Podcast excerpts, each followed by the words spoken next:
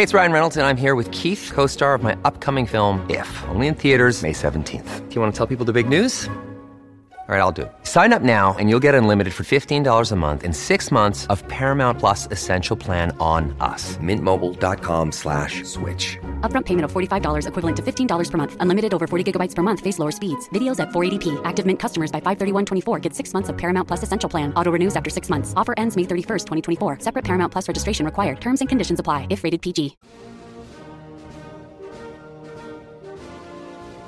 Compartilhar uma mesma língua significa compartilhar também uma mesma cultura. Até que ponto a colonização pode explicar desigualdades sociais? Essas são apenas algumas perguntas que podemos nos fazer quando estudamos com mais atenção a história de Angola. Um país que, assim como nós, também foi colonizado por Portugal e fala português. Esse episódio está dentro de uma série em que eu falo sobre a história de países. Já falei sobre a história do Brasil, da China, dos Estados Unidos, de Portugal. E a ideia é basicamente fazer uma cronologia dos principais eventos que marcaram a história de algumas nações. E a nação aqui de hoje tem muitas semelhanças culturais com o nosso Brasil.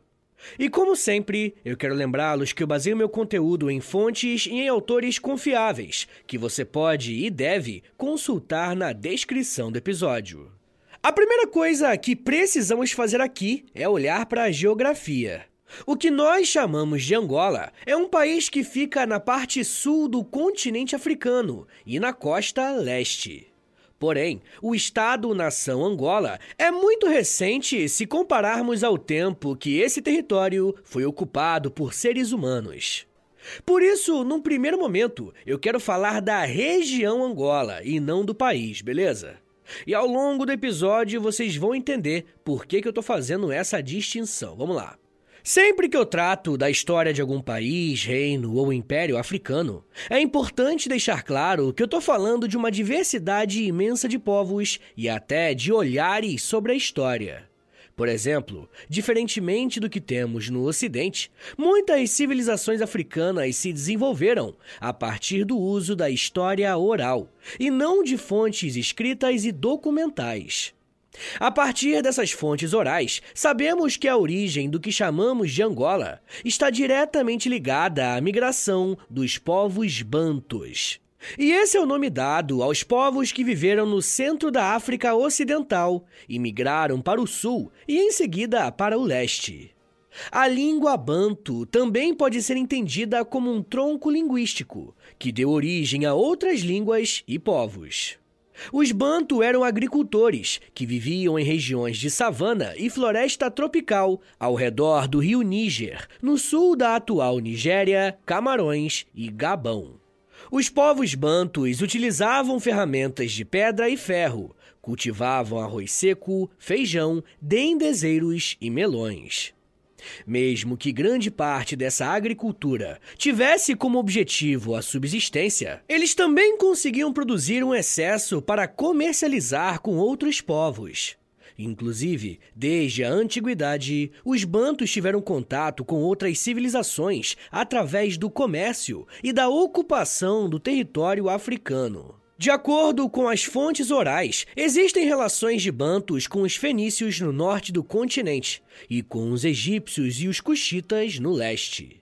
Territorialmente, os povos bantos são originários do centro do continente. Porém, por volta do século I a.C., pequenos grupos bantos começaram a migrar da África Central e depois foram para a região dos Grandes Lagos da África Oriental.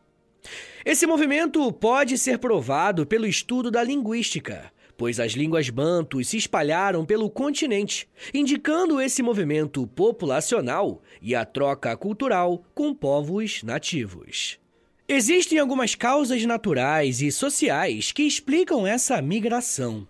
Como estamos falando de povos agrícolas, é provável que o esgotamento dos recursos naturais tenha sido um dos fatores que impulsionaram a ocupação de outras áreas no continente. Alguns historiadores acrescentam ainda um grande aumento populacional, o que acelerou a perda de recursos naturais na região. Quem resume muito bem algumas características dessa migração foi o historiador Joseph Kizerbo, ao dizer que, abre aspas, a principal expansão dos Bantu foi vasta e rápida, e não uma série de etapas graduais, como alguns argumentaram. Mas não se tratava de uma peregrinação nômada sem propósito, nem de uma conquista militar organizada. Foi um processo notável de colonização, no verdadeiro sentido da palavra. A abertura de terras essencialmente vazias. Fecha aspas. Essa citação é importante porque pontua muito bem de que forma que os povos bantus ocuparam os territórios mais ao sul. Por mais que o professor Kizerbo tenha dado ênfase na questão da colonização, a migração banto também precisa ser entendida como um processo de miscigenação cultural. Os Bantu partilharam os seus conhecimentos sobre fundição de ferro, manuseio de cerâmica e os seus saberes agrícolas com os povos nativos que tiveram contato, e em muitos casos a relação foi pacífica. Os dialetos bantus e os aspectos da cultura banto foram adotados, e o mesmo também aconteceu com os estrangeiros, que aprenderam muito com os povos locais, principalmente questões relacionadas ao cultivo de alguns grãos ou técnicas de pesca que foram aperfeiçoadas ao longo dos séculos. Por volta do século XIV, os povos Bantu, mais especificamente o grupo étnico dos Ambundos, fundaram um governo chamado Reino Dongo, ao sul do Reino do Congo. Inclusive, temos que tomar um cuidado para não confundir os dois nomes, tá? Dongo e Congo. Infelizmente, não existem tantas informações precisas a respeito da origem e de como que se deu a formação desse reino. O que nós sabemos com mais certeza é que os seus líderes eram chamados de Angola Kiluange. E sim, o nome do país que estamos analisando hoje tem essa origem. E na língua quimbundo significa força.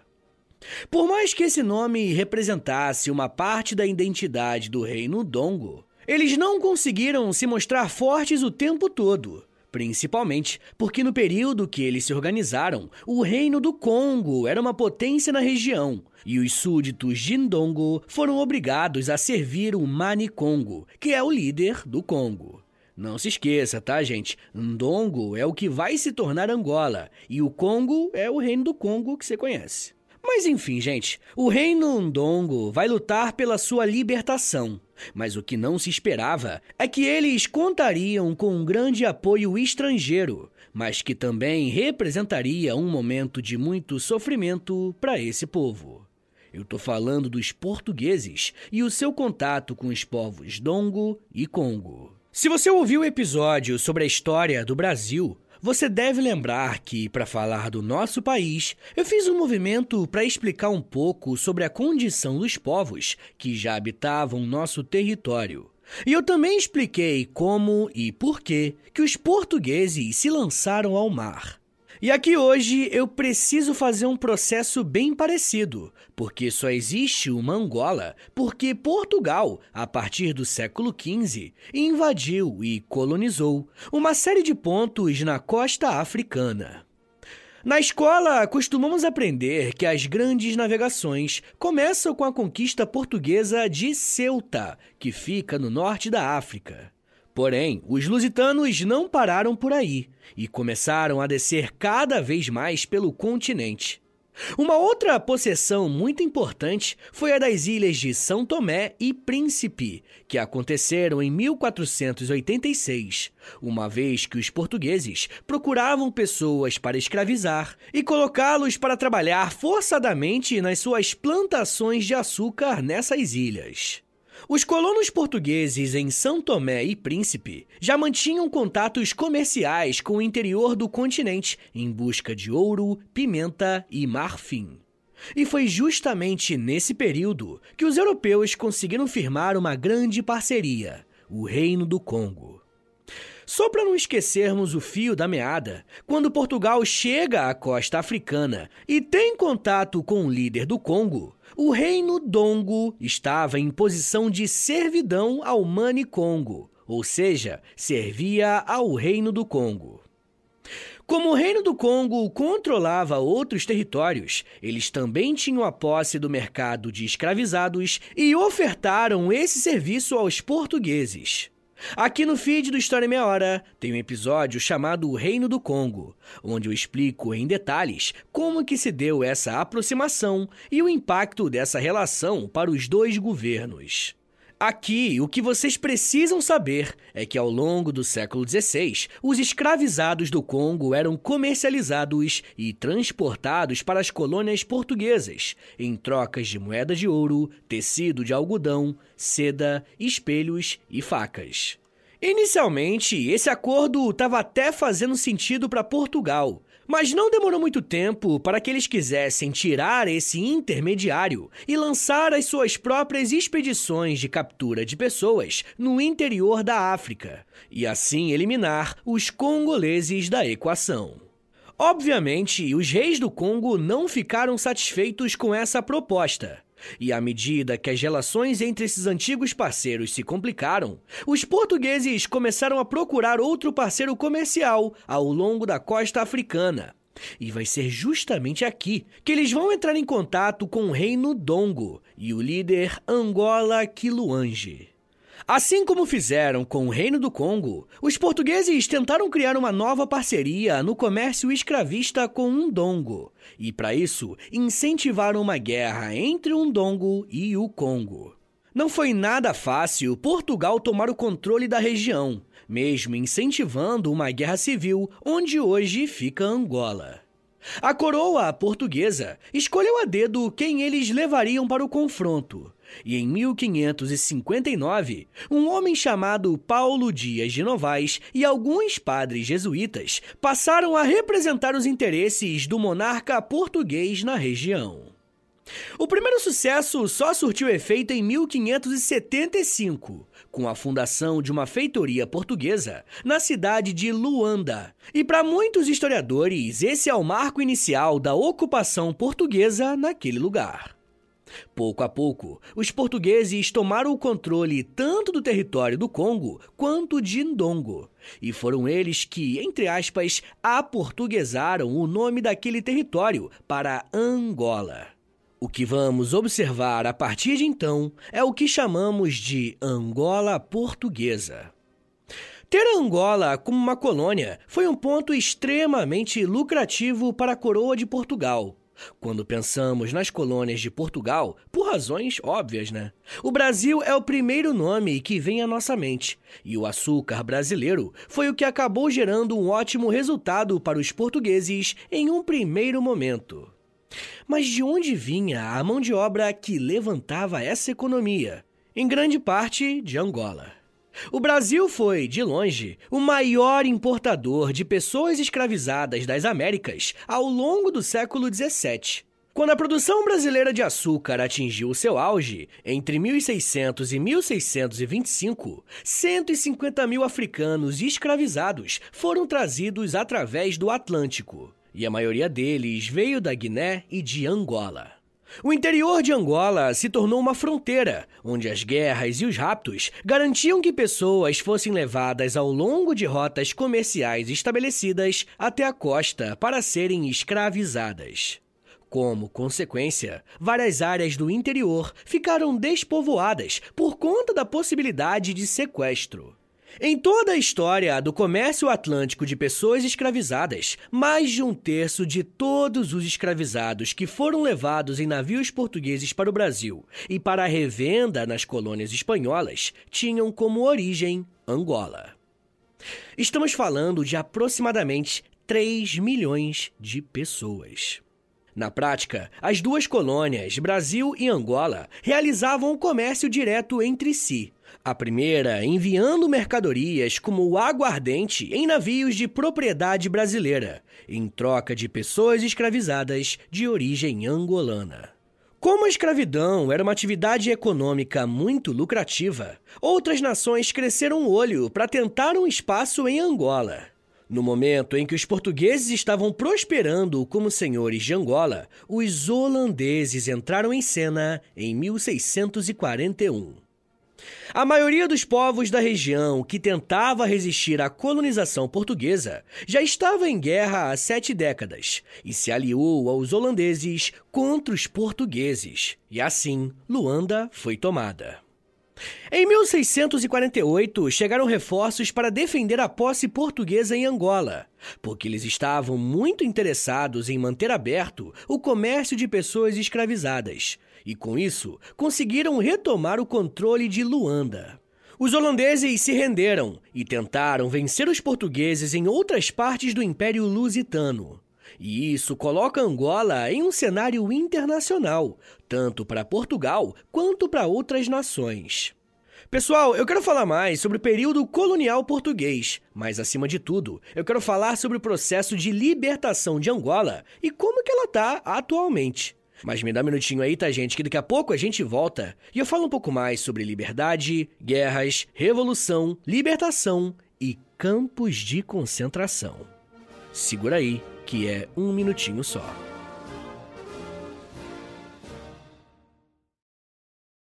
This episode is brought to you by Reese's Peanut Butter Cups. In breaking news, leading scientists worldwide are conducting experiments to determine if Reese's Peanut Butter Cups are the perfect combination of peanut butter and chocolate. However, it appears the study was inconclusive, as the scientists couldn't help but eat all the Reese's. Because when you want something sweet, you can't do better than Reese's. Find Reese's now at a store near you. Eu sempre sonhei em poder viver de criação e de educação. E graças ao apoio de vocês lá no Apoia-se, isso se tornou realidade. Entre em apoia.se barra História em Meia Hora, que com 10, 20 ou 30 reais por mês, você não só contribui para esse trabalho continuar acontecendo, como também recebe recompensas exclusivas para os apoiadores. Com 10, você tem acesso a um podcast semanal exclusivo. Eu me aprofundo em um tema de um dos episódios da semana e envio diretamente para o seu e-mail através do Apoia-se. Já tem mais de 70 episódios por lá e você vai receber acesso a todos eles. Além do podcast exclusivo, com 20 reais, você também recebe acesso ao nosso Clube do Livro. Todo mês nós lemos um livro sobre história e conversamos no grupo do Telegram. E depois de 30 dias, fazemos uma call no Zoom para compartilharmos as nossas impressões. E com 30, além das recompensas anteriores, eu te adiciono no meu Amigos Próximos no Instagram, onde publico conteúdos diários com curiosidades históricas, tanto no arroba História em Meia Hora, quanto no arroba Prof. Vitor Soares. E se você tiver alguma dúvida sobre o apoio, é só entrar em contato comigo pelo e-mail historiaemmeiahora.gmail.com apoia.se barra História em Meia Hora. É apoia.se barra História em Meia Hora. Valeu, gente!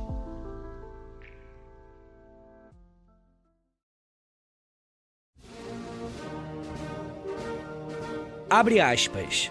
Na cabeça há uma boina ornamentada com penas de avestruzes, pavões, galos e outras aves, o que faz com que os homens pareçam mais altos e muito assustadores. Acima da cintura estão inteiramente nus, mas têm correntes de ferro com anéis do tamanho do dedo mínimo de um homem, penduradas de cada lado para a direita e para a esquerda, que usam para pompa e exibição militar. Abaixo da cintura usam calças de lona ou tafetá, e por cima delas um pano que chega até os pés, com as dobras viradas para trás e enfiadas sob o cinto. Esse cinto, como já dissemos, é de primoroso acabamento com sinos presos. Nas pernas usam botas semelhantes às botas de cadarço dos portugueses, já falamos de suas armas, que consistem em arcos, flechas, espadas, punhais e escudos. Fecha aspas. As palavras que você acabou de ouvir foram ditas pelo português Filippo Pigafetta em 1521, ao descrever um guerreiro do reino Ndongo. Como eu disse no último bloco, o nome Angola deriva dessa ideia de um povo forte e guerreiro. E ao longo de sua história, eles precisaram recorrer a essa identidade algumas vezes. Mesmo com a expulsão dos holandeses, os portugueses não conseguiram baixar os ânimos em Angola, porque a resistência local foi muito grande. E como vocês vão ver, as coisas na história não são sempre óbvias. Em 1665, alguns grupos angolanos se uniram aos portugueses para derrotarem o Reino do Congo na Batalha de Mbuila. As forças portuguesas até saíram derrotadas, mas por conta do envolvimento de Angola, o Reino do Congo se enfraqueceu bastante mesmo com a vitória. E vários outros grupos locais conseguiram crescer porque fizeram seus próprios negócios e alianças com os europeus. A partir do ano 1700, Angola viu a influência portuguesa diminuir consideravelmente, ao passo que países como Holanda, Inglaterra e França ganhavam muita força. O foco desses países estava no comércio de pessoas escravizadas, e com isso os portugueses se concentraram na parte sul de Angola, ficando com as cidades de Luanda e Benguela. Diferentemente do que aconteceu em outras colônias portuguesas, aqueles que eram filhos de angolanos com portugueses conseguiram ascender a um status considerável na política colonial. Dentro de Angola, existia também uma área considerável de pequenos reinos independentes, conhecidos como reinos Ovimbundo. Para conectar o interior ao litoral africano, existia uma rota comercial mantida tanto por angolanos quanto por portugueses, que lucrava com a venda de pessoas e com as mercadorias que chegavam nos portos. Já no século XIX, a colonização portuguesa em Angola enfrentou alguns desafios e o Brasil tem uma ligação direta nesse ponto. A partir da perspectiva de Portugal, o Brasil era a colônia mais importante da coroa. E essa relevância aumentou muito a partir de 1808, com a chegada da família real portuguesa no Rio de Janeiro. Porém, Angola também era um ponto importante, principalmente por conta do comércio de pessoas. Em 1822, o Brasil inicia o seu processo de independência. E os angolanos verão nesse movimento uma ótima oportunidade de garantir também a sua independência. Em 1823, período em que o Brasil estava lutando as suas guerras de separação, alguns cidadãos de Benguela decidiram criar a Confederação Brasílica, que tinha como objetivo unir politicamente Angola e o Brasil recém-independente. Por um breve período, essa aliança até existiu, mas Portugal enviou soldados para Angola e reprimiu a organização da Confederação, que deixou de existir ainda no mesmo ano. Muitas pessoas foram mortas e aqueles que saíram presos foram enviados para Portugal para cumprirem as suas penas.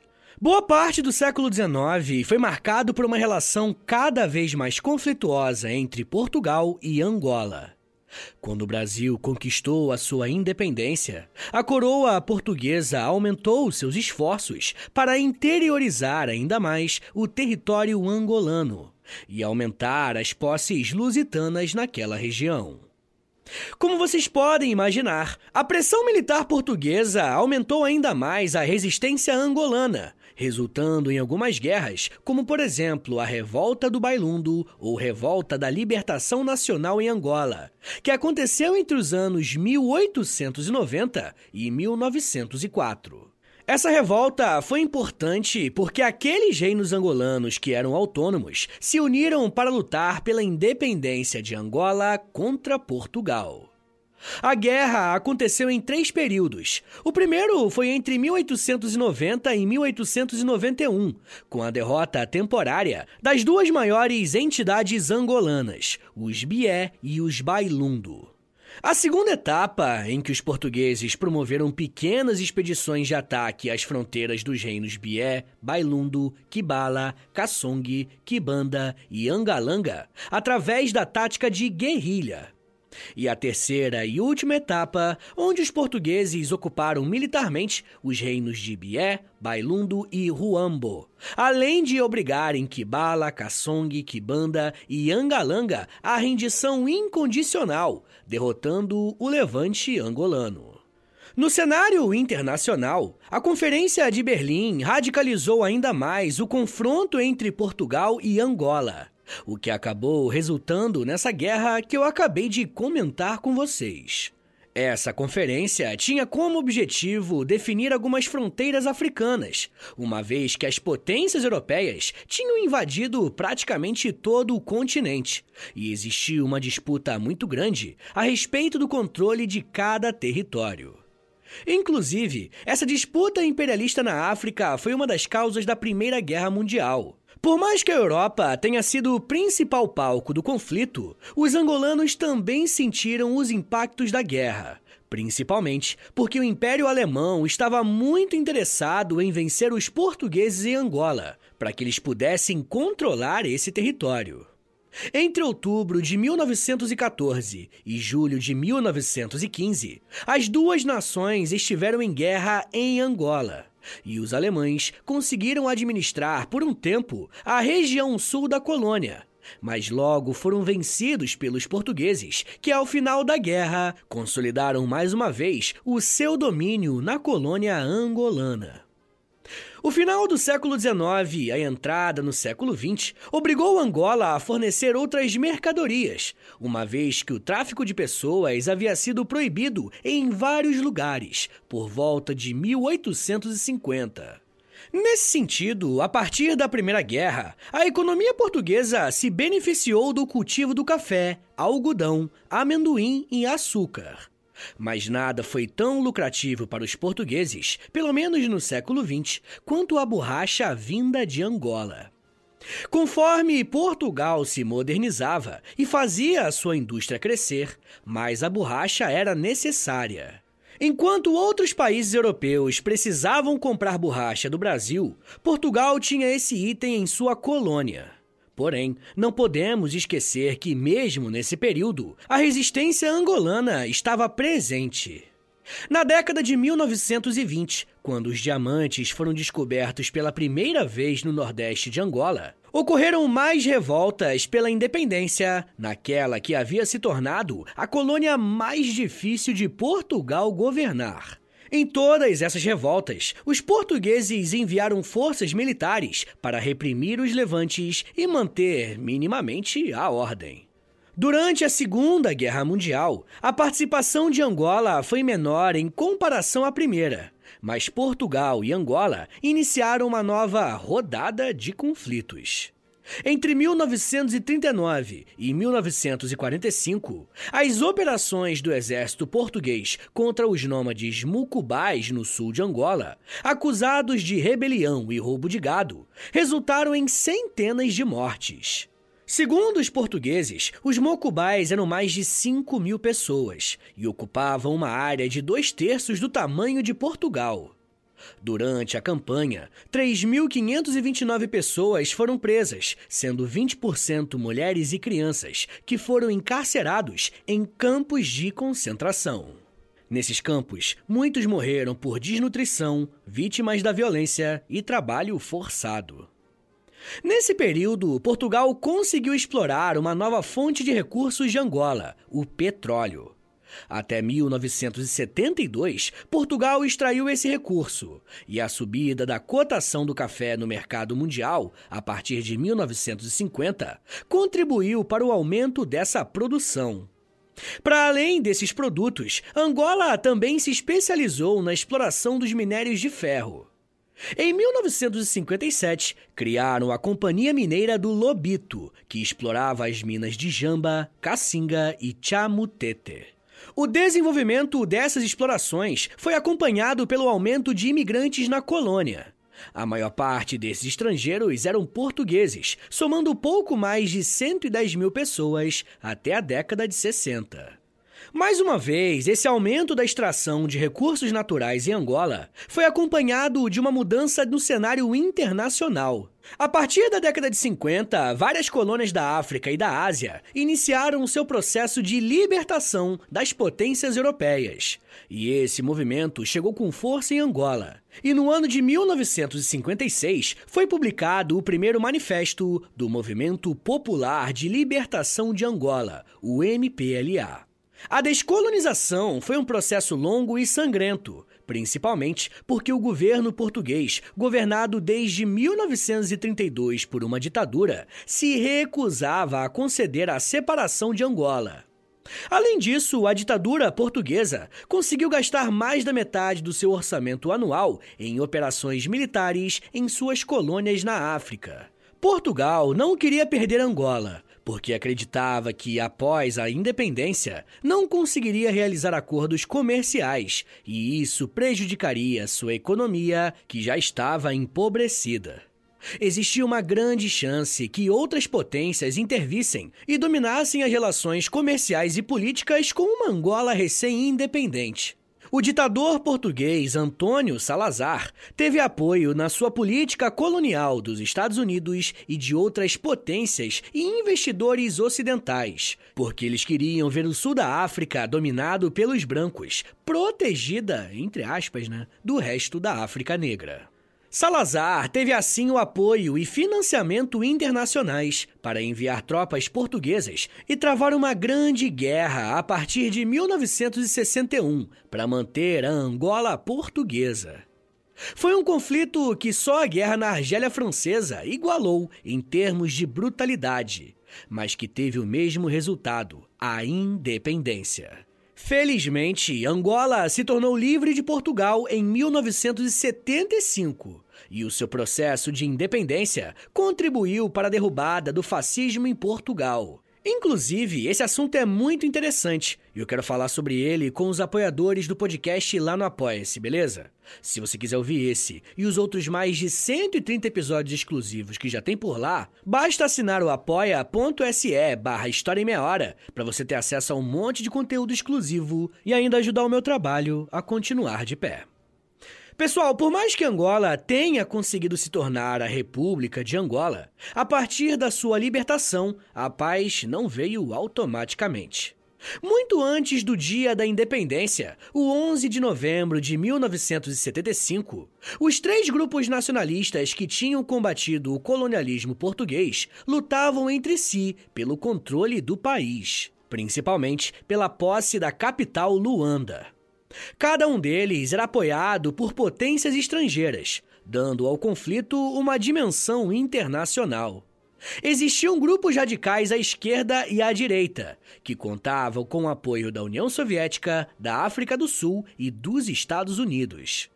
A guerra civil escalou e a violência política se fez mais uma vez presente, mas agora praticada por angolanos contra seus compatriotas. Em maio de 1977, aconteceu um golpe de Estado sangrento que colocou no poder o Movimento Popular de Libertação de Angola. E em seguida, eles declararam ser um grupo marxista-leninista. Mesmo com esse novo grupo no poder, a guerra se alastrou e devastou o país, que só conheceu um cessar-fogo em 1991, com ajuda internacional. Até hoje, o país se encontra dividido politicamente e a violência é uma questão que os angolanos precisam lidar no seu dia a dia, mostrando que garantir a independência de um império europeu é apenas o primeiro passo para a construção de uma nação livre. E aí, pessoal, gostaram? Tudo certo? Vamos fazer um resumão de tudo que a gente aprendeu aqui hoje? Vamos lá. A região que hoje nós chamamos de Angola foi habitada pelos povos Bantu, que migraram e ocuparam boa parte do centro-sul do continente africano. Politicamente, a gênese de Angola pode ser vista em alguns reinos que eram súditos do Reino do Congo, que tinha relações próximas com os portugueses a partir do século XV. Portugal aumenta sua influência na região e funda a cidade de Luanda em 1575 iniciando assim a sua relação com o que será chamado de Angola. Nos seus primeiros séculos de existência, Angola se tornou um importante centro de envio de pessoas escravizadas que tinham como destino a América, principalmente o Brasil. Muitos historiadores defendem que a história do Brasil precisa ser analisada em paralelo com a de Angola. Mas, diferentemente do Brasil, Angola não conseguiu a sua independência no século XIX e entrou no século seguinte ainda como uma posse portuguesa, que extraía recursos e usava a colônia como uma base militar durante as duas guerras mundiais. O processo de independência de Angola se iniciou no final dos anos 50 e só conseguiu se concretizar em 1975, exatamente 400 anos depois da fundação colonial em Luanda. Angola ainda enfrenta as consequências dessa exploração, principalmente porque o país não conseguiu se estabilizar politicamente, o que resultou em uma série de guerras civis e ações muito violentas. O caso angolano é mais um daqueles que explicitam o quanto o imperialismo e a colonização europeia atrasaram nações que tinham tudo para serem ricas e prósperas, reacendendo o debate a respeito de uma reparação histórica concreta para esses países. Mas isso já é um papo para uma outra meia hora.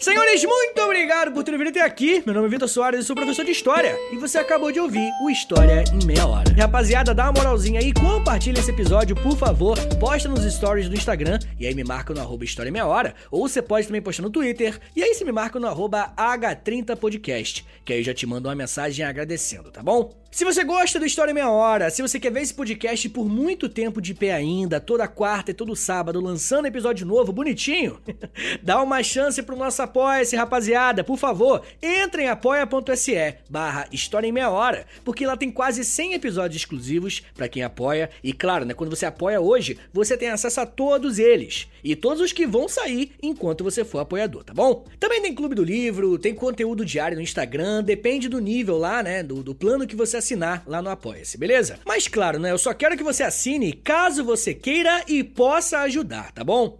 Rapaziada, o História Meia Hora também tem a parceria com a Loja, tá bom? L-O-L-J-A, Loja. Entra no site deles, é loja.com.br, digita História Meia Hora, que você vai ser transportado aí tecnologicamente pra nossa lojinha, tá? Tem camiseta, moletom, tem vários produtos bem legais, tudo original do História Meia Hora, tá bom? E óbvio, né? Quando você compra uma roupa dessa, você fica gatão, gatona e ainda ajuda o meu trabalho. Mas rapaziada, se você quiser mandar um e-mail para mim, quer falar comigo pra alguma coisa, anota aí meu e-mail e o meu Pix. Qualquer valor é mais do que bem-vindo, agradeço demais. É historiaemmeiahora@gmail.com. Uma coisa que eu vou te pedir agora, isso aqui não custa nada, tá bom? É de grátis. Pô, é só um minutinho da tua vida aí, não custa nada. Eu te dou tantos minutos, tantas, tantas meia horas aí de, de estudo. Pô, pelo amor de Deus.